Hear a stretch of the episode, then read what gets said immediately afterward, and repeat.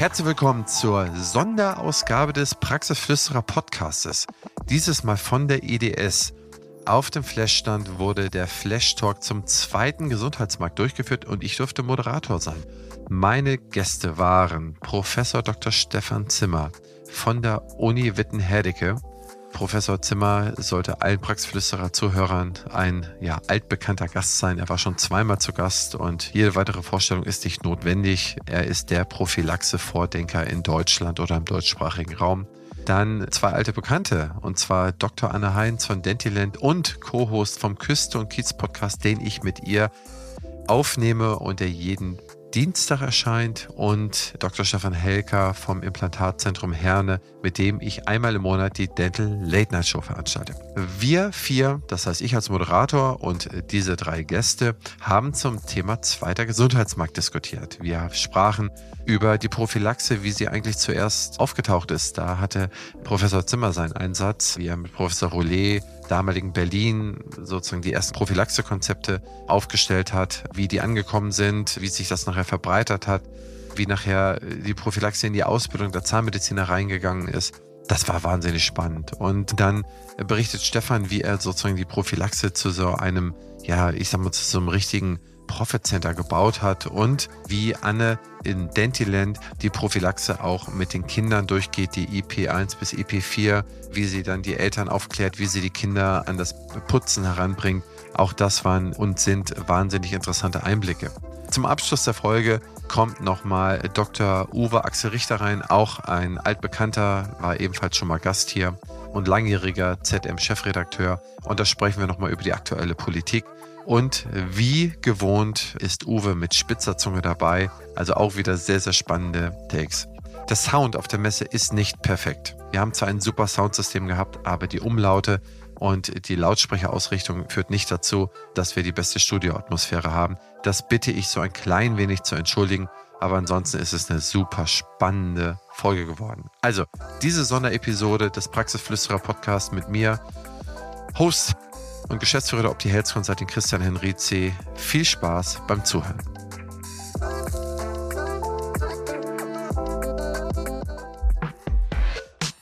Herzlich willkommen zum Podiumstalk zur Zahngesundheit, zum zweiten Gesundheitsmarkt. Und wir starten jetzt mal gleich klassisch in die Runde. Und da würde ich ganz gerne mit Ihnen, Professor Zimmer, anfangen. Was war das erste Mal, dass Sie Kontakt zur Prophylaxe bekommen haben? Und wie war das, als Sie seinerzeit den Erstkontakt zur Prophylaxe hatten? Wie wurde es dort von den Kollegen angenommen, als das in der Praxis angeboten wurde? Äh, wie war da die Resonanz aus? Können Sie uns dann noch mal so ein bisschen in der Herleitung der Zahnmedizin einen kleinen Überblick geben? Ja, äh, also mein geimpft worden für die Prophylaxe bin ich eigentlich in meinem Studium, weil mein äh, Lehrer war Professor Roulet, ein Schweizer, und ich glaube, man kann sagen, dass er nicht nur die adhesive Zahnmedizin nach Deutschland gebracht hat, sondern auch die, die Prophylaxe enorm befördert hat. Und während des Studiums ist mir schon klar geworden, dass man die Mundgesundheitsprobleme der Bevölkerung nicht dadurch lösen kann, dass man irgendwie das hundertste Komposit oder Dentinhaftmittel entwickelt, was dann noch einen geringeren Randspalt hat, sondern dass man das Problem nur in den Griff kriegen kann, wenn man dafür sorgt, dass man diese Materialien gar nicht erst einsetzen muss. Ne, das war so mein erster Kontakt und das hat mich nicht mehr losgelassen. Also ich bin jetzt 35 Jahre schon Zahnarzt, auch wenn man mir das nicht ansieht, hoffentlich.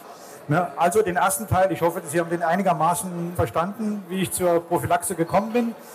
Und dann hatte ich das Glück, dass ich in eine, als Assistenzzahnarzt in einer Praxis in Berlin gelandet bin, wo der Chef auch die Idee hatte, mehr Prophylaxe äh, zu machen. Das war 1988. Und dann hat er zu mir gesagt, ähm, entwickeln Sie mir doch mal ein Prophylaxe-Konzept für meine Praxis. Und das habe ich damals gemacht, abends immer Skripten geschrieben, die, die ZFAs, damals gab es noch keine ZMP-Ausbildung, geschweige denn eine DH-Ausbildung. Die habe ich dann selber geschult, die durften dann an unseren Zahntechnikern ein bisschen üben und nach zwei Jahren, na, nach eigentlich nach einem Jahr schon stand das Programm.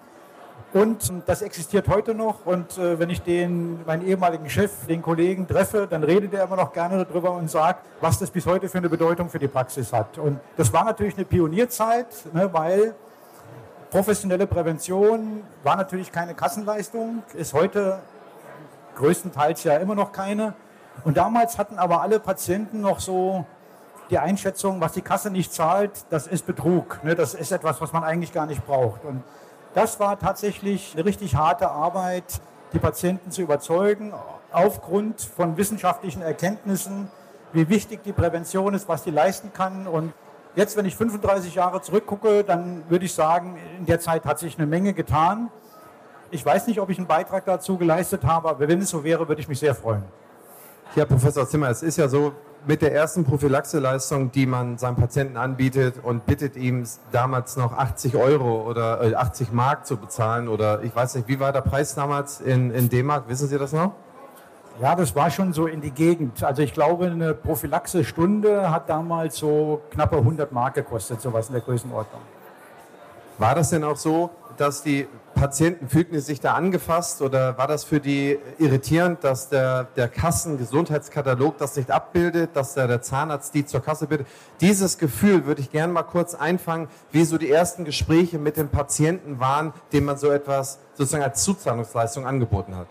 Ja, das war tatsächlich nicht so einfach. Also wissenschaftlich und zahnmedizinisch war ich natürlich total davon überzeugt, wie wichtig das ist und dass das das einzig Richtige ist, dem Patienten das anzubieten trotzdem, wenn ich dann in so ein Gespräch gegangen bin und habe so die Skepsis von Patienten manchmal gesehen. Ich glaube schon, dass ich damals auch eine gewisse Überzeugungskraft hatte, aber wenn ich dann so die, die Skepsis gesehen habe in den Augen der Patienten, ah, der will mir hier jetzt was andrehen, um Kohle zu machen, das war schon schwierig, das zu überwinden. Und man muss wirklich einen festen Glauben daran haben, dass das, was man anbietet, dass man davon auch überzeugt ist und dass es den Patienten nutzt. Das ist dann im Laufe der Zeit natürlich einfacher geworden, aber so als Pionier hat man sich manchmal auch ein bisschen komisch gefühlt, äh, gebe ich auch zu. Und manche sind dann auch nicht wiedergekommen. Aber langfristig hat sich das ausgezahlt. Und interessanterweise, ich bin dann ja später an die Uni gegangen und habe da gleich auch mal eine Studie gemacht, wie sich das entwickelt hat bei den Patienten. Und interessanterweise hat sich diese Teilnahme an dem Prophylaxeprogramm auch enorm motiviert, selber mehr für ihre Mundgesundheit zu Hause zu tun. Also die Zahnpflege bei diesen Patienten hat sich auch enorm verbessert. Und wir haben denen auch von Anfang an immer gesagt, sie können Geld sparen, weil die Sitzungen dauern nicht so lange und sie müssen vielleicht nicht mehr so oft kommen, wenn sie selber einen wesentlichen Beitrag leisten. Und das hat auch geklappt. Ne? Ja, also das sind, um das mal zusammenzufassen, das sind die Anfänge der, äh, der sozusagen zuzahlungsbasierten Zahnmedizin im prophylaktischen Bereich gewesen. Das heißt, der Anfang des zweiten Gesundheitsmarktes. Und ich erinnere mich noch an das erste Softwareprodukt, das haben wir 2005 rausgebracht. Da ging es ebenfalls um Prophylaxe. Oder 2006 war das. Da waren wir auf der Messe in Hamburg und haben es vorgestellt. Und da haben uns noch Zahnärzte-Kollegen beschimpft, haben gesagt, wie könnt ihr das als Softwarehersteller ein Prophylaxe-Modul einbieten? Wir sägen uns ja den eigenen Ast ab, auf dem wir sitzen. Ja? Das heißt, wenn wir so sinngemäß zu viel Prophylaxe machen, haben wir später weniger Geschäft. Also jetzt mehr Geschäft, später weniger Geschäft. Das hat sich ja als gänzlich falsch herausgestellt. Deswegen habe ich eine abschließende Frage für, die ersten, für den ersten Durchlauf an Sie. Äh, Sie haben ja im Podcast mal erzählt, wir hatten ja mal in der Messung der Mundgesundheit, wie viele kariöse Zähne misst ja der WHO, ne? also die Weltgesundheitsorganisation. Und da haben wir uns ja wesentlich verbessert. Und da würde ich Sie nochmal bitten, dass Sie da einen kleinen Abriss drüber geben. Wie standen wir vor 20 Jahren oder vor 30 Jahren und wie stehen wir heute im weltweiten Vergleich der Prophylaxe? Also diese Untersuchungen macht ja die Bundeszahnärztekammer gemeinsam mit der Kassenzahnärztlichen Bundesvereinigung. Und das ist auch ein ganz großes Verdienst. Ich glaube, es gibt kaum ein Land in Europa oder der Welt, wo es so gute zahnmedizinische, epidemiologische Daten gibt wie bei uns. Und da war das so, dass so 1990, na, das ist jetzt schon über 30 Jahre her, ich will jetzt nicht alle Bevölkerungsgruppen und alle Altersgruppen hier durchhecheln mit Ihnen, ich gehe nur mal auf die Zwölfjährigen ein. Da hatte ein zwölfjähriges Kind in Deutschland im Durchschnitt vier kariöse Zähne. Das muss man sich mal vorstellen, im Mittelwert. Na. Und wir waren international verglichen mit Ländern, mit denen man sich vergleichen kann, waren wir Schlusslicht. Also schlechter war die Mundgesundheit vor 30 Jahren quasi nirgendwo. Und dann fing die Prophylaxe an, nicht nur das, was in, dem, in den Praxen mit Zuzahlungspflicht gemacht worden ist, sondern auch die IP-Positionen sind damals eingeführt worden, die Gruppenprophylaxe ist ins Gesetz geschrieben worden. Also es ist viel gemacht worden. Und 25 Jahre später war die Karies bei den Zwölfjährigen um, um 90 Prozent gesunken. Das sind jetzt nur noch 0,4, 0,5 bei der letzten Untersuchung. durchschnittlich an Karies erkrankte Zähne pro Zwölfjährigen und wir sind damit Weltmeister. Es gibt kein Land in der Welt, wo die Mundgesundheit bei Zwölfjährigen besser ist. Ne? Bei den Erwachsenen wird es dann wieder ein bisschen schlechter. Das ist das nächste, was wir anpacken müssen. Aber das hat sich gelohnt. 30 Jahre Prophylaxe sind wirklich eine Erfolgsgeschichte in Deutschland. Ja, vielen Dank. Da würde ich ganz gerne mit dir, liebe Anne, weitermachen. Und zwar, du hast ja eine Kinderzahnarztpraxis in Berlin oder um Berlin, Dentiland. Wer kennt es nicht? Anne, wenn du mit deinen jungen Patienten oder vielmehr mit den Eltern der Patienten arbeitest, wie bringst du das Thema Prophylaxe schon sehr früh sozusagen in diese Gespräche? Und wie fühlt es sich an? Müssen die Eltern da manchmal, sprichst du schon über Geld mit den Eltern, was dazu zu bezahlen ist? Wie ist die Zuzahlungsbereitschaft? Gibt man alles für sein Kind oder sagt man, okay, lass das Kind sein, wie es ist, Hauptsache und so weiter? Wie ist so, wenn du dann mal so einen kleinen Abriss gibst, wie erlebst du die Gespräche? Wie erlebst du die, die Fürsorge zur Mundgesundheit bei den Eltern und bei den Kindern? Vielen Dank, lieber Christian. Erstmal vielen Dank an Sie, denn dank Ihrer Arbeit können wir heute diese Prophylaxe-Programme so durchführen. Und das ist eigentlich die Basis bei uns in der Kinderzahnarztpraxis, dass wir zum Beispiel die IP-Leistungen anbieten. Das sehen wir aber als Basisprogramm an. Wir haben schon die Philosophie, dass wir sagen, bei uns steht Qualität über Quantität. Das heißt, wir bieten dem Patienten ganz bewusst Zusatzleistungen an, aber ich habe nicht das Gefühl, lieber Christian, dass ich verkaufen muss, sondern ich gebe mir so viel Mühe bei der Neuaufnahme, dass die Patienten sich einfach wohlfühlen und das Gefühl haben, Mensch, das habe ich ja so noch gar nicht erlebt. Und dann muss ich einfach nur sagen, was ich empfehle. Wahrscheinlich genauso haben Sie das damals auch angefangen aufgrund wissenschaftlicher Datenlage ist es nun mal sinnvoll, bei Zwölfjährigen, wenn die in einer kieferorthopädischen Behandlung sind, vielleicht sogar alle vier Monate sich zu treffen und dort wirklich eine richtige Zahnreinigung zu machen und nicht einfach nur so ein bisschen rüber zu bampeln mit einer Bürste, sondern das wirklich gescheit zu machen. Und das macht dann halt auch nicht eine Azubine, sondern wirklich eine zahnmedizinische Prophylaxeassistentin. Und das sind Leistungen, die halt nicht komplett übernommen werden. Und ich finde, manchmal hat man so ein bisschen das Mindset im Kopf, man muss dem Patienten was verkaufen. Aber ich habe eher das Gefühl, wenn wir ehrlich mit dem Patienten sind und ihnen wirklich erklären, warum etwas sinnvoll ist, dann hat es nichts mit einem Verkaufsgespräch zu tun, sondern mit einer Aufklärung. Also das hat auch mein Ex-Mann zu mir gesagt und ich finde es einfach super smart. Jeder bekommt die Patienten, die er verdient. Wenn ihr selber eine Miesmuschel seid, dann werden eure Patienten auch Miesmuscheln sein. Und wenn ihr selber strahlend und liebevoll und nett mit denen umgeht und ehrlich seid, dann habt ihr auch wahrscheinlich dieses Patientenklientel. Und genau so ist auch unser Patientenklientel. Und das soll jetzt kein Eigenlob sein, aber wir geben uns wirklich viel, viel Mühe mit dem Umgang mit den Kindern und haben Gott sei Dank deshalb auch ein ganz, ganz tolles Patientenklientel, die auch zuzahlungsbereit sind, weil sie sagen, es ist ihnen einfach das wert, eine tolle Kinderzahnerkunde für ihre Kinder zu bekommen. Und damit auch später Therapien zu vermeiden. Also wenn wir in der Vorsorge viel richtig machen, können wir einfach Therapien vermeiden. Und das, finde ich, sollte das Ziel sein. Ja, vielen Dank, Anne. Also das heißt, du erlebst deine Patienten eigentlich, dass du gar nicht mehr in die Diskussion kommst, in die Überzeugung kommst. Es wird hingenommen, weil das Vertrauen über Jahre aufgebaut worden ist, das Wissen ist aufgebaut worden. Ich meine, da kommen ja multiple Dinge zusammen. Einmal Bildung ist gestiegen, scheinbar die Zahngesundheitsbildung, die äh, Instrumente, die Bürsten, die Zahnpasta ist möglicherweise besser geworden. Kehren wir die Medaille mal um. Du sagtest, man kriegt die Patienten, die man verdient. Aber es gibt ja auch die Patienten, die sich möglicherweise diese Behandlung nicht leisten können oder die vielleicht auch gar nicht erst bei dir aufschlagen. Hast du dieses Patientenklientel, hast du da irgendwann mal in deinem Leben mit zu tun gehabt? Beziehungsweise wie überzeugt man bildungsfremdere Schichten zur Mundgesundheit und gerade wenn schon diese Schichten für sich selber die Mundgesundheit nicht als hochprioritär ansehen, wie kann man sie dafür überzeugen, dass sie mindestens die Kinder dahin erziehen? Hast du da mal Zugang zu gehabt oder Erfahrungen, die du teilen kannst? Also witzigerweise äh, denkt man ja, ich habe vorher in Berlin gearbeitet, also wirklich in der Hauptstadt, und da denkt man ja, oh, die hat wahrscheinlich nur mit Promis zu tun gehabt. Da hatte ich das schwierigste Patientenklientel und da hatte ich genau die, die du gerade beschreibst. Aber da bin ich relativ intolerant, wenn jemand mit einem iPhone vor mir sitzt für 800 Euro und dann über eine Kinderprophylaxe für 80 Euro diskutiert, da habe ich halt kein Verständnis. Und das merkt man mir auch relativ schnell an. Also ich bin wirklich sehr, sehr freundlich, aber das ist kein Bazar, das ist eine Zahnarztpraxis. Und den Spruch haben auch schon Patienten von mir gehört. Das ist auch der Grund, warum es dann mal ein, zwei Ein-Sterne-Bewertungen gab. Aber ich bin nicht Verkäufer, das, so sehe ich mich nicht. Ich kläre auf und du entscheidest. Heute versuche ich es ein bisschen galanter zu machen, indem ich sage, vielleicht sind wir dann einfach nicht die richtige Praxis für Sie. In dem Moment sieht sich dann sofort, sonst tut sich. Aber wenn ich merke, da ist jemand, der sitzt mit einer Prada-Tasche vor mir und hat das iPhone in der Hand, diskutiert wegen nicht mal 100 Euro, da fehlt mir einfach jegliches Verständnis. Was du meinst, sind wahrscheinlich auch die Patienten, die sozial schwach sind. Und da sagt mein Opa immer, Mensch bleiben. Das heißt, unsere Praxis läuft so gut, dass ich auch mal sagen kann, bei einem Patientenklientel, die gerne wollen, aber nicht können, wir machen es einfach mal so. Eine gute Tat am Tag. Und das finde ich, damit fahren wir sehr, sehr gut und das fühlt sich auch gut für mich an, auch für unsere Mädels.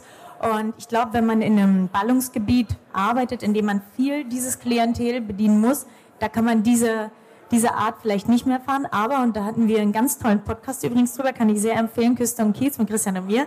Wir glauben, dass es so ist, dass wenn man eine ganz, ganz tolle Effizienz hat, wirklich super Prozesse, Stefan Helker ist da für mich so absoluter Vorreiter in Deutschland, was so Effektivität angeht, dann kann man auch eine sehr kostengünstige Zahnmedizin anbieten, die trotzdem sehr gut ist. Aber dann muss man halt wirklich Prozesse, Prozesse, Prozesse so schlank und so smart gestalten, dann kann man auch dieses Patientenklientel toll bedienen. Und in der Kinderzahnheilkunde haben wir einen Riesenvorteil.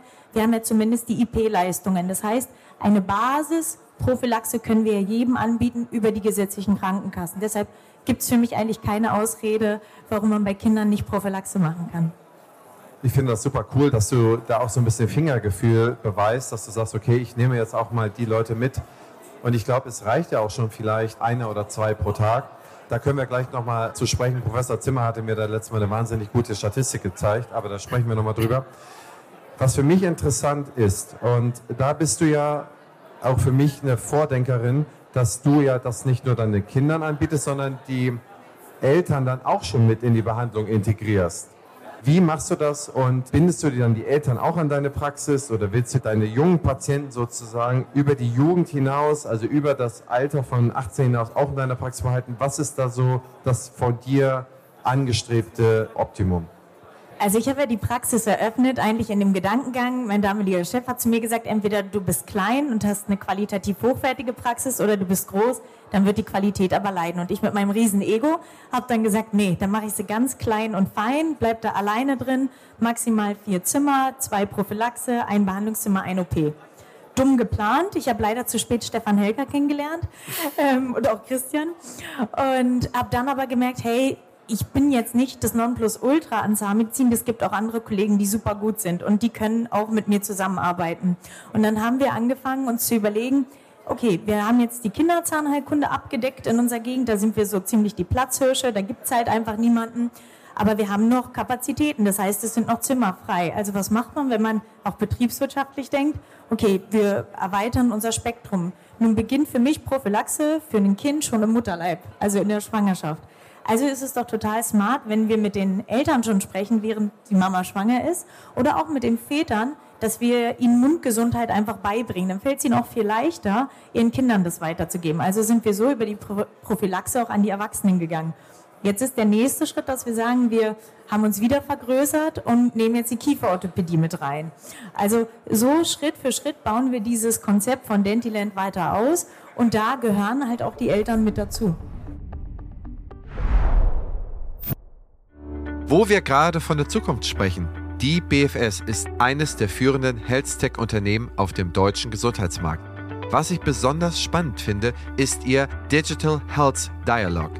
Hier werden die Gesundheitsthemen der Zukunft aufgelistet und gemeinsam diskutiert.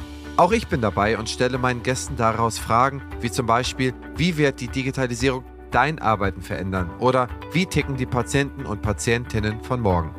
Mach mit und trage deinen Teil dazu bei, die Digitalisierung patientenfreundlich und praxisnah zu gestalten, damit die Medizin von morgen zum Vorteil für alle wird. Zu finden ist diese unter meinebfs.de-dhd. Ich wiederhole, meinebfs.de-dhd. Du bist zahnärztliches Fachpersonal und möchtest in der Praxis mehr Verantwortung übernehmen? Bei unserer hybriden Ausbildung zum IHK-zertifizierten Praxismanagerin lernst du acht Wochen vollständig digital, wann und wo du möchtest. Weiter erhältst du an sechs aufeinanderfolgenden Tagen geballtes Fachwissen vor Ort. Halte deine Abwesenheit in der Praxis und zu Hause so gering wie möglich, bleibe flexibel und lerne trotzdem das Maximale, das man in diesem Themenbereich lernen kann. Lehrgangsstart ist im September 2023. Weitere Informationen und Anmeldemöglichkeiten findest du unter www.opti-pm.de. Den Link wie immer in den Shownotes. Ein passendes Ergänzungsformat zum Praxisflüsterer ist Küste und Kiez mit meiner Co-Host Dr. Anne Heitz. Wir beantworten Fragen in 15 bis 20 Minuten und immer und stets Dienstag früh in eurem Podcast-Player. Ihr Charme, mein Gepolter. Ich glaube, das ist unterhaltsam. Hört doch einfach mal rein. Ja, okay, Anne, das ist spannend und ich verfolge sehr, sehr gerne den Weg. Wir werden wahrscheinlich die eine oder andere Folge darüber machen, wo du uns berichtest, wie das weiterläuft. Bevor ich zu Stefan Helker komme, nochmal einmal kurz zu Professor Zimmer. Und zwar, was die Mundgesundheit der unter Dreijährigen angeht. Da haben Sie mir neulich etwas erzählt, was mich vom Hocker gehauen hat. Und ich möchte da gar nicht mit, mit falschen Zahlen äh, vorwegpreschen. Würden Sie gerne mal, das wäre sehr lieb, die Statistik auseinandernehmen der Mundgesundheit der unter Dreijährigen? Ja, jetzt stellen Sie mich vor eine große Herausforderung. Also bei Karies und bei unter Dreijährigen spricht man ja von der frühkindlichen Karies. Das ist etwas, was wir unbedingt vermeiden wollen. Aber in der Realität ist es so, dass deutsche dreijährige Kinder, da muss man sich vorstellen, das Milchgebiss ist ja erst fertig ausgebildet, etwa mit so zweieinhalb Jahren. Ne? Das heißt, die haben also das Milchgebiss gerade ein halbes Jahr und im Durchschnitt hat schon jedes zweite Kind ein Loch im Zahn. Ne? Und da muss man sagen, da stehen wir international ganz schlecht da. Und das ist auch, ohne dass man sich jetzt mit anderen Ländern vergleichen muss, einfach für ein, für ein Land mit dem Gesundheitsniveau wie Deutschland ist es nicht akzeptabel, ne, dass statistisch gesehen jedes zweite dreijährige Kind schon einen kaputten Zahn hat. Da haben wir jetzt auch Maßnahmen ergriffen. Wenn Sie wollen, kann ich dazu was sagen. Also das kennen Sie aus der Praxis. Fluoridierungsmaßnahmen für Kinder mit äh, Kariesrisiko ab dem ersten durchgebrochenen Zahn sind ja jetzt äh, bis zu viermal pro Jahr in der Praxis abbrechenbar und vor allen Dingen, wir haben die Fluoridkonzentration in Kinderzahnpasten erhöht, ne, weil wir eben aufgrund wissenschaftlicher Erkenntnisse festgestellt haben, dass die bisher empfohlenen äh, Kinderzahnpasten mit 500 ppm Fluorid nicht wirksam waren. Und wir glauben, dass wir durch diese beiden Maßnahmen, Fluoridierungsmöglichkeit in der Praxis, das ist die FLA-BEMA-Position und die Erhöhung der Fluoridkonzentration in den Kinderzahnpasten, äh, da Abhilfe schaffen. Stefan, kommen wir zu dir. Jetzt haben wir äh, die, über die Anfänge der Prophylaxe gesprochen. Wir haben über die Prophylaxe, von die frühkindliche Prophylaxe, wie wächst man da raus, wie fängt man da an oder wie ist das modernes Konzept in der angefangenen Kinderzahnarztpraxis. Und von dir möchte ich jetzt mal zwei, drei Sachen wissen. Wie kriegt man die Prophylaxe von, sagen wir mal, man hat den Anfang gestartet, man ist bei 25, wie kriegt man von, von 25 auf 100? Gib uns mal ein paar Zahlen, wie, in welchem Zeitraum hast du die Prophylaxe wie ausgebaut und wo steht ihr jetzt? Herzlichen Dank erstmal für die Frage. Du weißt ja, wir sind gar nicht so extrem Prophylaxe-lastig. Wir sind ja sehr implantatlastig, chirurgielastig. Das Prophylaxe-Konzept war bei uns, als ich übernommen habe, Praxis meiner Mutter, sehr stiefmütterlich. Also das heißt, wir haben damals erstmal Zuzahlung für eine Stunde 75 Euro genommen. Das heißt, die Prophylaxe war bei uns im Profit Center defizitär.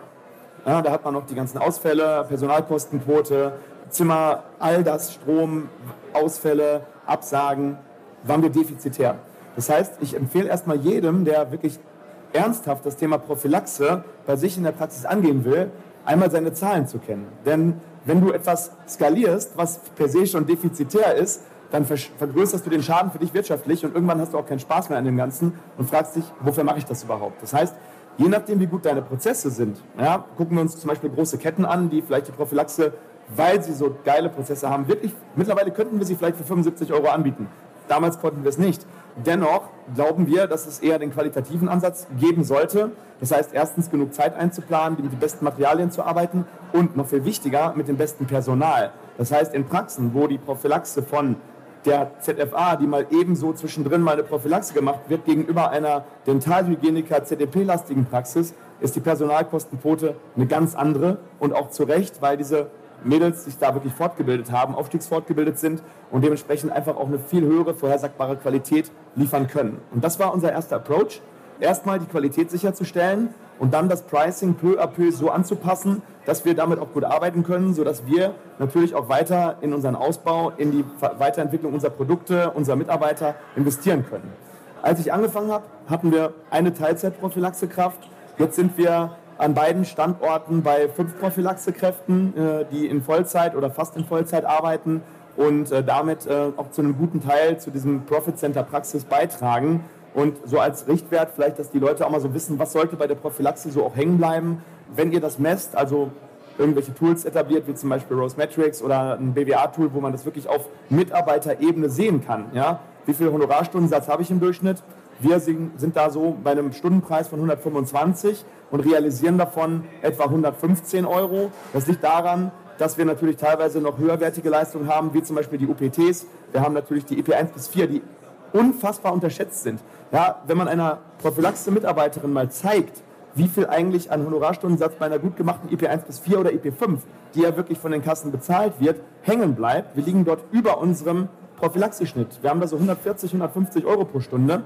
Und dementsprechend war das für uns ein absoluter Gamechanger, erstmal zu messen und dann nach und nach das Ganze hochzudrehen und dann aber auch in die Kommunikation zu gehen mit den Patienten. Wir hatten ja nicht umsonst nur eine Teilzeitkraft in der Prophylaxe. Wir haben es einfach nicht angeboten. Ne? Wir waren eine klassische zweimal im Jahr Zahnstein entfernen Praxis und jetzt gehen wir hin zu Recall, Risikoevaluation, wie ist das PA-Risiko, wenn das PA-Risiko niedrig ist, zweimal im Jahr die Prophylaxe wirklich konsequent anzubieten. Wenn das äh, PA-Risiko hoch ist oder weitere Risikofaktoren wie Rauchen, Diabetes und so weiter dazukommen, dann eben auch viermal im Jahr die Prophylaxe anzubieten und dabei aber auch ein gutes Gewissen zu haben und zu sagen, dieser Mensch investiert gerade sein Geld bestmöglich in die eigene Erhaltung der Zähne, um später, und na, wer blutet als Implantologe das Herz, aber auch ein Implantat zu vermeiden. Da sind wir ja schon wieder bei den Urängsten der Zahnärzte und Zahnärztinnen dass wenn man Prophylaxe, ja, ich sag mal so überdimensioniert betreibt, und das bitte ich mal in Anführungszeichen zu setzen, kann es dann sein oder hast du da nicht langfristig Angst, dass die Nachbehandlung oder die Anzahl der Nachbehandlungen, die du dann mit deinen Patienten machst, die wachsen ja mit dir mit. Die sind jetzt 40, deine Patienten, oder 38 im Schnitt. In zehn Jahren sind sie 48, die wachsen ja ein bisschen mit dir mit. Dass du dann irgendwann sagst, okay, hier ist alles gut gepflegt, hier ist nichts mehr kaputt. Ich mache zwar meinen jährlichen Umsatz mit zwei oder drei oder vielleicht anderthalb Prophylaxebehandlungen im Schnitt, ähm, aber mir fehlt der andere Umsatz. Hast du irgendwann mal diese Angst gehabt? Und wenn ja oder wenn nein, bitte die Begründung. Ja, ich habe diese Angst niemals gehabt, weil wir gehen sowieso in eine Zeit der Unterversorgung hinein und wir gehen in eine Zeit hinein, in der ganz andere Leistungen, die von der Prophylaxe ja oder nein überhaupt nicht tangiert werden. Wir sehen immer mehr den Wunsch nach geraden Zähnen, da kann die Prophylaxe Nein oder Ja überhaupt nichts dran ausrichten. Wir gehen in Richtung helle Zähne. Das heißt, wir sehen immer mehr den Trend in Richtung Veneering oder von mir ist auch Non-Prep-Veneering. Dann haben wir natürlich das Thema Weisheitszähne operieren sich auch nicht von alleine raus. Es wird immer den ein oder anderen Karies-Defekt geben, aber eine gut aufgestellte Praxis macht ihre Rentabilität nicht mit dem Wegmachen von Karies oder mit Extraktionen, sondern sie macht ihre Rentabilität mit Wahlleistungen im Bereich Ästhetik, mit der Oralchirurgie und davon gibt es genug. Wir werden allein demografiebedingt immer mehr ältere Menschen sehen, immer weniger Zahnärzte, immer weniger Fachpersonal. Und ich glaube, kein Zahnarzt in Deutschland muss sich in den nächsten 10 oder 20 Jahren Gedanken darüber machen, ob er noch genügend außerhalb der Prophylaxe zu tun haben wird, sondern vielmehr sich Gedanken machen, wie filtere ich eher Patienten heraus, die nicht zu mir und meinem Praxiskonzept passen, so wie Anne das gerade gesagt hat. Denn gerade in unterversorgten ländlichen Gebieten ist es einfach so, die Praxen können sich überhaupt nicht retten und kriegen eher schlechte Bewertungen teilweise, weil die Patienten drei, vier Monate auf einen Termin warten oder gar nicht mehr angenommen werden. Also da sehe ich das Risiko bei 0,0 Prozent, ehrlich. Ja, ich glaube, das sollte mal jedem klar gemacht werden, dass es da kein Risiko gibt, weil wir einfach in eine Unterversorgung reinlaufen. Schauen wir mal ins EU-Ausland, schauen wir mal nach England, wie lange man da auf Termine wartet und so weiter, in schlechter organisierte Systeme, wie es das unsere ist, dann wissen wir ja, was ungefähr auf uns zukommt. Aber das bringt mich eigentlich zum folgenden Punkt und da möchte ich eigentlich mit dir übergehen. Und zwar, Der zweite Gesundheitsmarkt, der fing ja irgendwie mit der Prophylaxe an und der entwickelt sich ja weiter. Der zweite Gesundheitsmarkt in der Definition, Primärgesundheitsmarkt ist sozusagen der Basisversorgungsmarkt, der Defektebehebungsmarkt, das, was in dem sogenannten BEMA-Katalog, im Kassenkatalog hinterlegt ist. Das, was da bezahlt wird, das ist der primäre Gesundheitsmarkt. Der, der, sozusagen der zweite, der sekundäre Gesundheitsmarkt ist die Zuzahlungsleistung. Prophylaxe ist die Urmutter aller Zuzahlungsleistungen, wenn man so will. Und da geht es ja auch weiter. Es werden dann bessere Materialien angeboten für gewisse Behandlungen und so weiter und so fort. Die Implantatsversorgung hat ordentlich Aufschwung in den letzten Jahren gehabt. Da bist du ja auch ein Experte zu. Aber lass mich da mal eine kurze Frage, Zwischenfrage stellen. Was hast du Montag behandelt? Am Montag haben wir OP-Tag gehabt. Da haben Okay. wir Wie viel, Implantate gesetzt. wie viel du selber gesetzt hast am Montag? Ich habe nur einen halben Tag gemacht, ich glaube 14 oder so. 14, ja gut, das geht ja noch. Aber ich habe ihn schon mal gefragt, da hat er 44 an einem Tag mal gesetzt. Also gehen wir mal diesen Markt weiter. Was siehst du in den nächsten Jahren an Behandlungen, die auf die Zahnarztpraxis zukommen, die es jetzt noch weniger gibt, beziehungsweise die jetzt am Wachsen sind? Also was wächst noch an dem Ast des zweiten Gesundheitsmarktes? Ja, also ich sehe einen riesengroßen Emerging Market im Bereich biologische Zahnheilkunde. Also metallfreie Versorgung, weil immer mehr Menschen, teilweise berechtigt, teilweise vielleicht auch ein bisschen aus, aus einer Grundangst heraus, einfach irgendwas falsch zu machen, habe ich das Gefühl, sagen, ich möchte das Ganze gerne metallfrei haben. Also das bedeutet Keramikimplantate, Vollzirkonversorgung, die eben dann natürlich auch teurer sind als eine NEM-Brücke. Ne? Also das ist ein riesengroßer Markt, biologische Zahnheilkunde. Auch Zeitleistungen, sowas, ne? Vitamin D, dass man wirklich dann äh, schaut, dass der Knochenstoffwechsel in Ordnung ist. Das heißt, der Zahnarzt wird ein bisschen mehr Arzt wieder werden, um diese gesamtheitliche Betreuung zu gewährleisten. Und dann ganz klar der Trend in Richtung helle, gerade und schöne Zähne. Also es ist ein bisschen wie in der Maslow'schen Bedürfnispyramide. Wenn ich keine Schmerzen mehr habe, wenn ich keine Löcher mehr fixen muss, wenn ich keine schlechten Erfahrungen mehr beim Zahnarzt gemacht habe und wir Zahnärzte verstehen es, den Wert im Kopf des Patienten nach oben zu schieben, über die Zigaretten, über den Urlaub, über das dicke Auto, hin zu ein gesundes, schönes Lächeln, dann haben wir die Chance, dass dieser Markt alle anderen Märkte, die jetzt momentan im primären Gesundheitsmarkt sind, deutlich zu überflügeln, weil das sind aufwendige Leistungen. Sie werden niemals von den Krankenkassen bezahlt werden. Dazu sind sie eben ja, zu teuer. Dazu ist der Pot auch einfach zu klein. Aber Instagram, Facebook, die ganzen sozialen Medien tragen ebenfalls dazu bei, dass ein Bedürfnis im Mensch entsteht, etwas an seinen Zähnen zu tun, über das reine Karies wegmachen hinaus. Und ich glaube, dass das in den USA sieht man das jetzt schon, überall äh, sprießen Cosmetic Dentists aus dem Boden. Und es fängt jetzt hier in Deutschland an und wird diesen Weg nach Europa in den nächsten fünf Jahren definitiv finden. Glaubst du, dass die zunehmende Politisierung von Leistungen, das heißt, dass zum Beispiel die, also es gab ja auch immer wieder Äußerungen zur zum Beispiel Zahnaufhellung oder zur Begradigung von Zähnen oder ganz neu die Zahnformtherapie, ne, findet man irre, aber wenn man sich überlegt, wie viele Leute in den zum Beispiel USA, da schwappt das ja mal ein paar Jahre eher rüber, Ja. der sagt, okay, ich habe so kleine Hasenzähnchen, die möchte ich ein bisschen breiter machen. Das heißt, die gehen da schon an die Zahnform rein. Kannst du nachvollziehen oder was entgegnest du dem aus der Politik, die sagen, ey, das ist ja eigentlich gar nicht mehr Heilung, ne? also Zahnarzt, Arzt, Heilung, das ist ja eigentlich Veränderung. Das gehört ja gar nicht mehr zu dem, zu dem Arztberuf zu oder das sollte der Arzt, der gute Arzt doch gar nicht mehr machen und so weiter. Wie würdest du dem entgegnen und wie ist da deine Haltung zu? Also ich mag einfach generell kein Schwarz-Weiß-Denken. Es gibt so viele Grauschattierungen in der ganzen Sache dazwischen. Und ich sehe es so, wir müssen erstens unsere Jugend educaten, also erziehen. Wer hat denn dieses Bedürfnis nach diesen geraden weißen Zähnen? Das sind meistens Menschen, die versuchen, etwas anderes damit zu kompensieren. Und wenn wir es schaffen, mehr Selbstbewusstsein, die Menschen zu, ja, selbstsicherer zu machen, dann sind sie auch nicht mehr so beeinflussbar für mal eben Schnellschuss mit 18 in die Türkei zu fahren und sich mal eben alle Zähne kleinschleifen zu lassen und mit 28 Veneers, die dann aber Kronen sind, versorgen zu lassen, sondern wenn, dann muss diese Entscheidung eine sehr gut aufgeklärte Entscheidung sein. Man sollte sehr gut darüber nachdenken. Dennoch glaube ich, dass wenn wirklich das Selbstbewusstsein dadurch verbessert werden kann, wenn Lebensergebnisse dadurch verbessert werden kann, wenn Menschen sich einfach nicht trauen zu lachen. Was bringt es mir, wenn ich gesunde Zähne habe? Gut, die kann ich essen, das ist super. Aber wenn ich mich nicht traue, auf Fotos zu lächeln, wenn ich mich nicht traue, ins Bewerbungsgespräch zu gehen, weil ich denke, ich bin mit meinem Äußeren nicht zufrieden. Es ist vollkommen in Ordnung, sich die Haare zu stylen. Wir ziehen uns an, wir dressen uns ab. und die Zähne sind nun mal Nummer eins Fokus auf Attention und wir sind so genetisch gepolt. Wir gucken auf die Augen, wir gucken auf die Zähne. Das sind die zwei ganz großen Marker und wir gucken auch noch auf Symmetrie. Wenn eins davon nicht dem Selbstbildnis entspricht, das man von sich gerne hätte, also einer idealen Persona, dann glaube ich, dann ist der Punkt gekommen, wo Cosmetic Dentistry wirklich eine Daseinsberechtigung hat, um Qualität und wirklich Selbstbewusstsein von Menschen zu verbessern. Aber immer mit dem Hintergrund, das muss eine selbstbestimmte Entscheidung sein, die nicht durch irgendwelche Models, die dort irgendwo auf Instagram rumtouren, motiviert ist, sondern wirklich aus dem tiefen Verständnis, dass ich hier wirklich eingreife in meine eigene Zahngesundheit und auch eine Downside und nicht nur eine Upside existiert.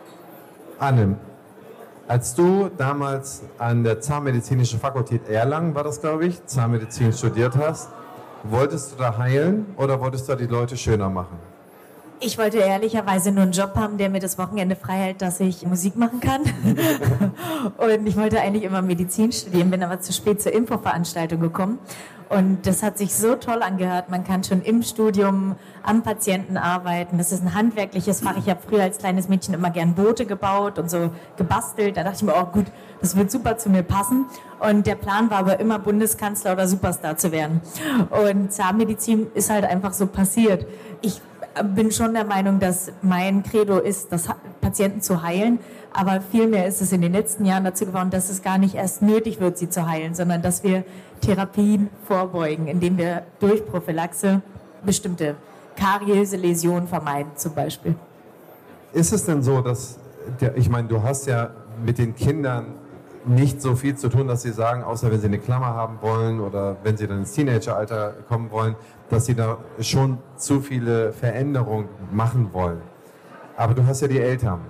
Sind das auch die Eltern, die da bei dir nach Rat fragen zu den Zähnen und wie stehst du dazu? Empfiehlst du denen, den Weg zu gehen oder sagst du, haltet euch mal zurück? Also wie gehst du da insgesamt mit dem Thema Schönheit, Gesundheit und so ein bisschen ja, Sekundärheilung um? Ich glaube, dass alles, was gesund ist, auch schön aussieht. Also ich würde dem Stefan in der, also zum allerersten Mal mal widersprechen. Ich glaube, dass auch schiefe Zähne schön sein können, wenn sie gut funktionieren. Und das ist auch meine Einstellung dem Patienten gegenüber. Also für mich muss eine Zahnreihe nicht perfekt gerade weiß sein, außer bei mir selber, da bin ich super perfektionistisch. Aber bei meinen Patienten und gerade bei Kindern finde ich, ist das absolut sympathisch, wenn eine Zahnlücke da ist. Und ich finde es auch absolut sympathisch, wenn da mal ein Zahn vielleicht ein bisschen schief steht. Und wir wissen heute eigentlich, dass die kieferorthopädische Frühbehandlung uns keine hundertprozentige Sicherheit gibt, dass die bleibenden Zähne auch gerade stehen. Das heißt, in ganz, ganz vielen Fällen ist eine kieferorthopädische Frühbehandlung vielleicht gar nicht zweckmäßig. Wir machen vielleicht sogar Folgendes, wir bringen die Kinder dazu, später keine Lust mehr auf die feste Zahnspange zu haben. Also bin ich ganz vorsichtig dabei. Wenn es sich nur um ästhetische Korrekturen handelt, dann ist mein erster Spruch, was gesund ist, sieht auch gut aus. Lasst uns doch lieber an der Gesundheit arbeiten. Und da gibt es meistens so viele Baustellen, sei es die gesunde Ernährung, sei es ein gesunder Lebensstil. Deshalb haben wir wenig ästhetische Behandlungen. Wir bieten selber Bleaching an, aber also offene Worte und wir haben das von Flash, wir haben bisher fünfmal gebleached und das waren alles Mitarbeiter. Also. Professor Zimmer, Sie haben ja den ganzen Weg mitverfolgt und ich spare mir die Frage, was Sie damals gedacht haben, als Sie Zahnmedizin studiert haben, ob Sie heilen wollten oder äh, sozusagen das, das Thema Schönheit voranbringen wollen. Aber wie ist die Einstellung von Ihnen als Universitätsprofessor, der auch oft von den Kammern gehört wird, Sie sehen ja, dass da hin und wieder mal Kritik gibt, dass man zu sehr in den kosmetischen, in den Schönheitsbereich rein behandelt.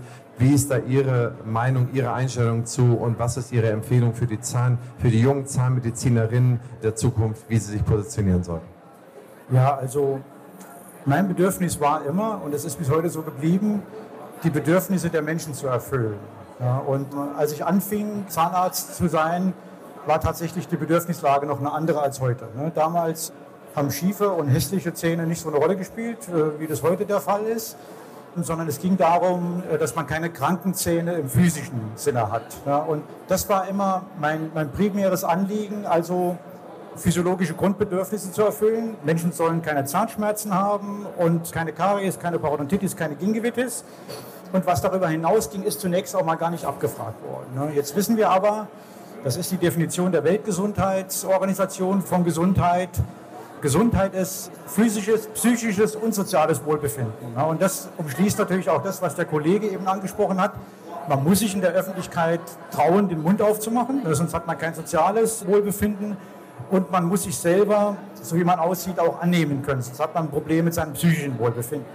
Das ist etwas, was ich zunehmend auch adressiere, weil das auch tatsächlich heute mehr als früher den Bedürfnissen der Patienten entspricht. Und da sehe ich natürlich schon auch meine Aufgabe als Zahnarzt. Was ich nicht mache, was ich vor, vor 20 Jahren, als ich mal in den USA gearbeitet habe, da schon in Seminaren erlebt habe, ist, den Patienten Bedürfnisse einreden.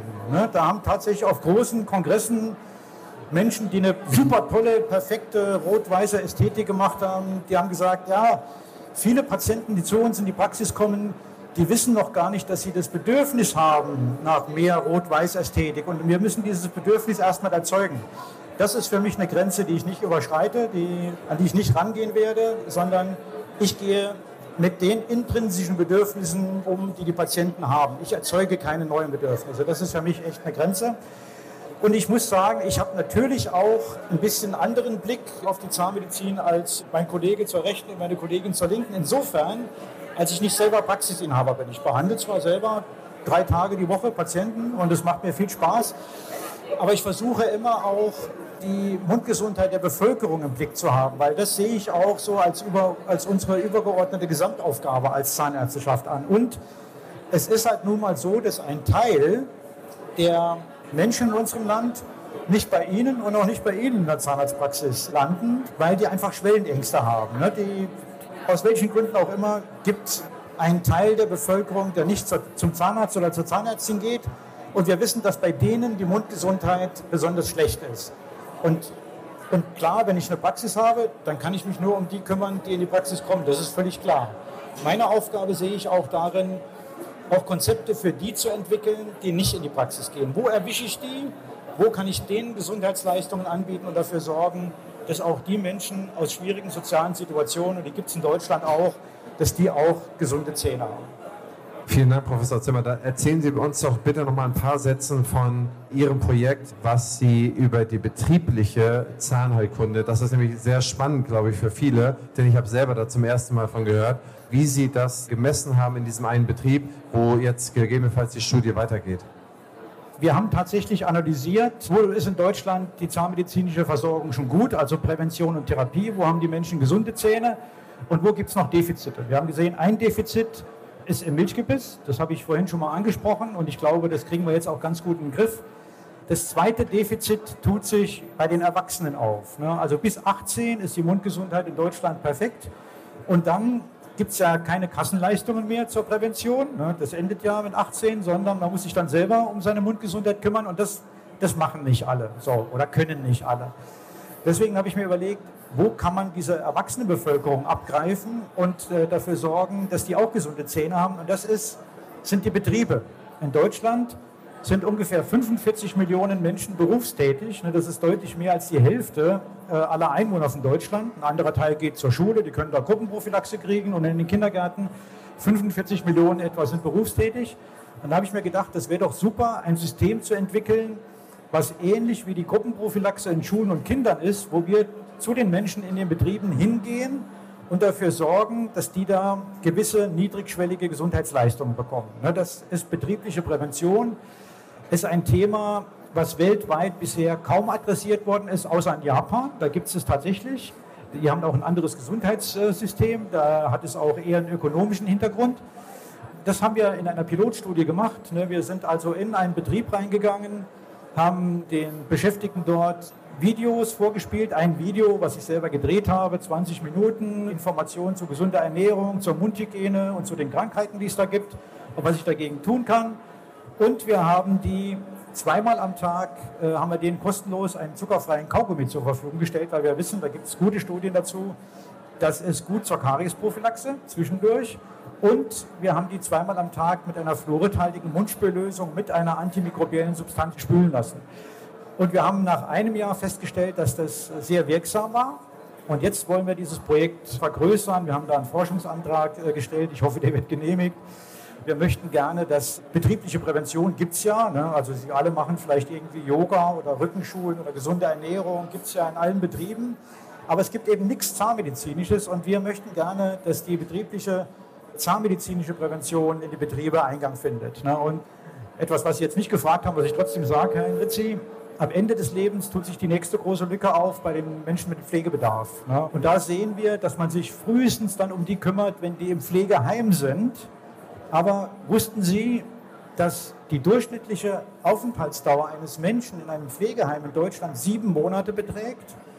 Und die kommen nach sieben Monaten dann nicht mehr raus, sondern die sind nach sieben Monaten im Durchschnitt tot.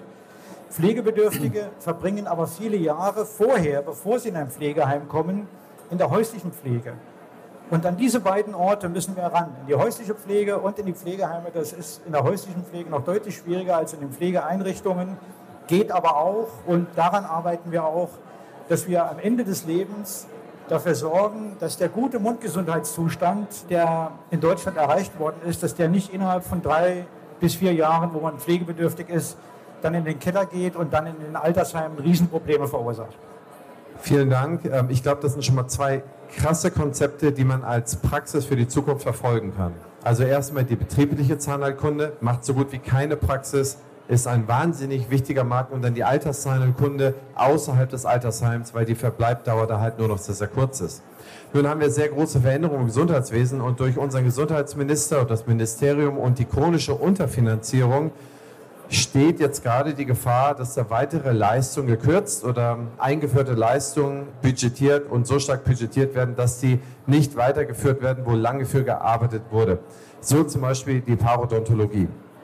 Und ich möchte jetzt einmal als Gast-Keynote möchte ich Dr. Uwe Axel Richter auf die Bühne bitten, langjähriger ZM-Chefredakteur Holzsteiner, ne, quasi Nachbar von mir. Und wir haben immer sehr gut und sehr vertrauensvoll äh, zusammengearbeitet. Und ich schätze Uwe Richter für seine schlauen Kommentare jetzt in der Quintessenz, wo er hin und wieder mal zur aktuellen Gesundheitspolitik Stellung nimmt. Und ich würde von dir, lieber Uwe, einfach mal gerne wissen, wie du den aktuellen Stand der Gesundheitspolitik von Karl Lauterbach, dass du den mal kurz konstatierst und sagst, in welche Richtung es denn gehen könnte.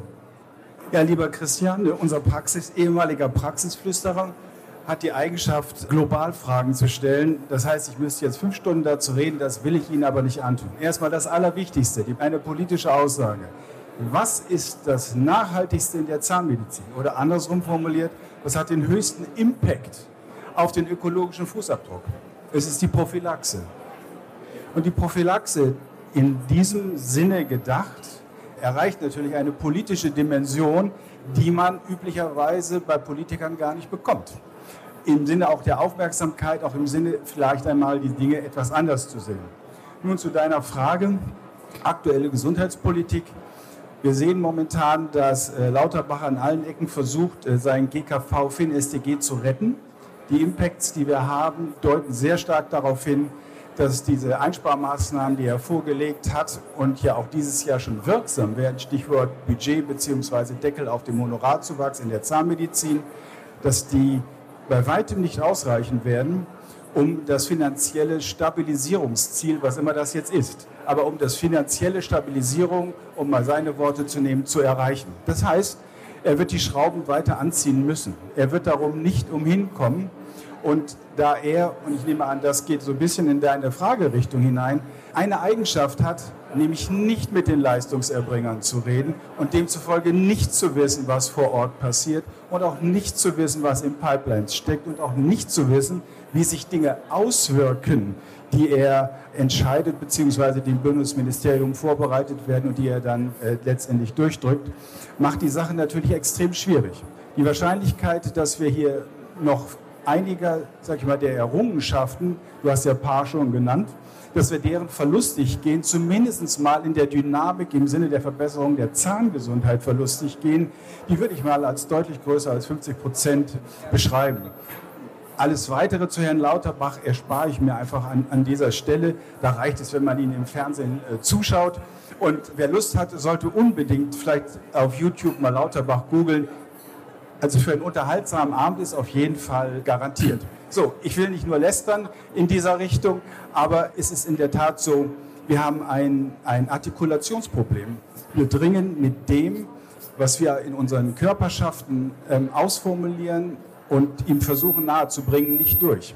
Wir fallen in eine Gruppe hinein, die wir Lobby nennen. Lobby ist eigentlich jetzt für eine Körperschaft schon ein starkes Wort, nicht? Also Lobby ist es in dem Sinne, im klassischen politischen Beeinflussungssinne ja gar nicht.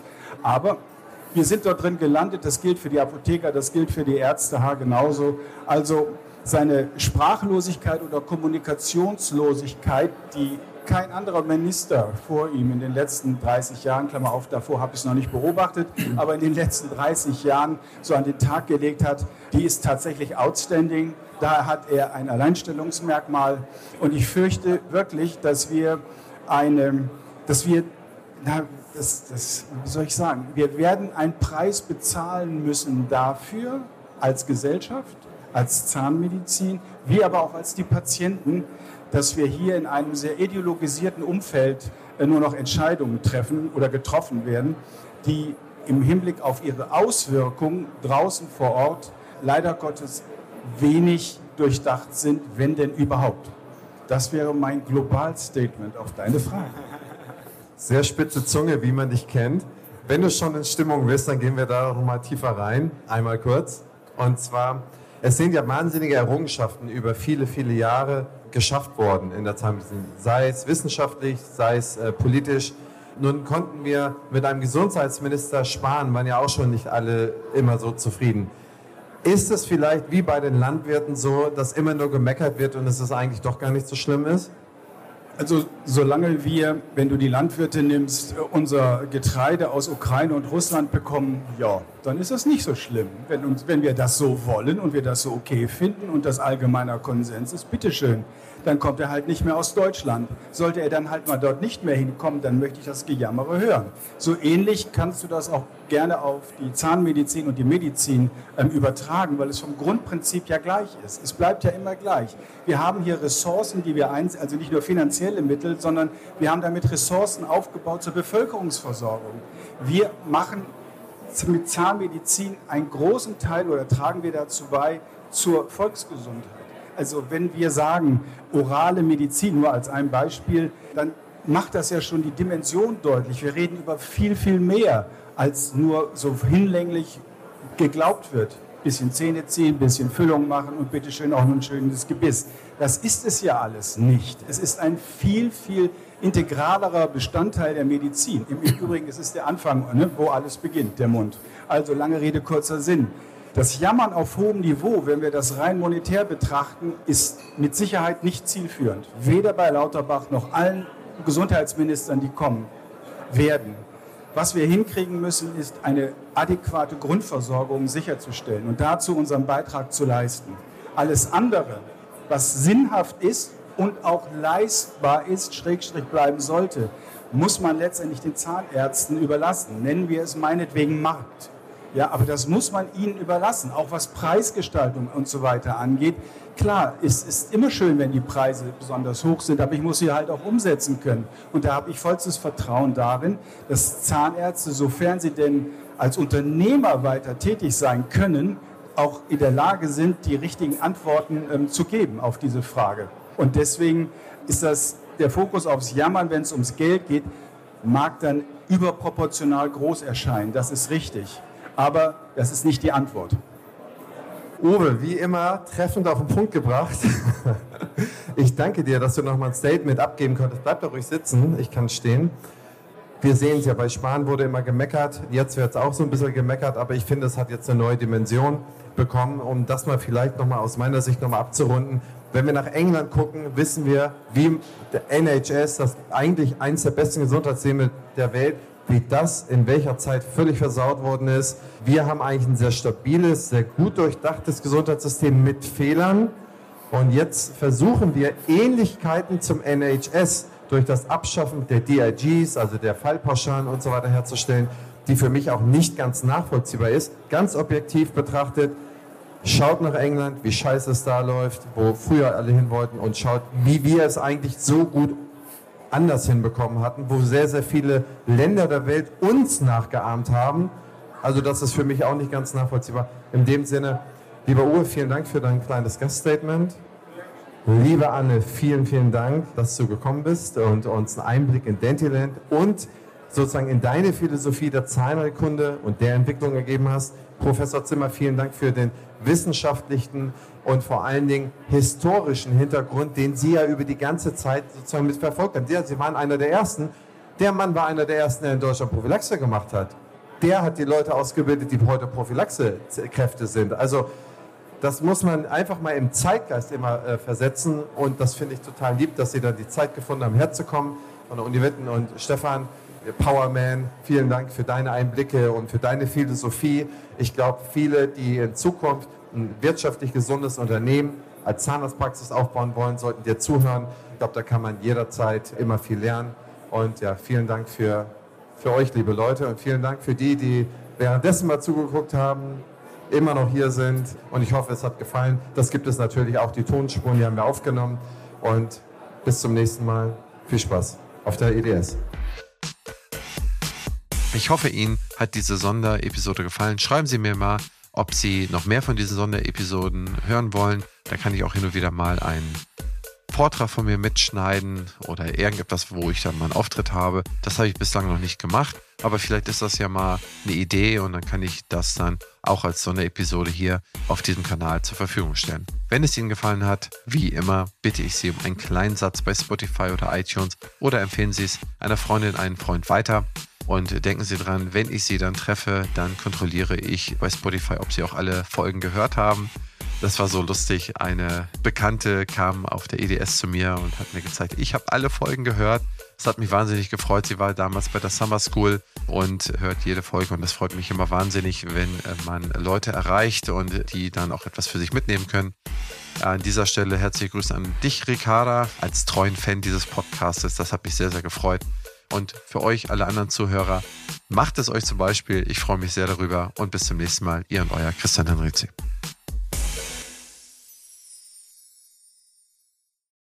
Dieser Podcast ist eine Produktion der Opti Health Consulting GmbH. Inhalt und Redaktion unterliegen der Verantwortung von Opti.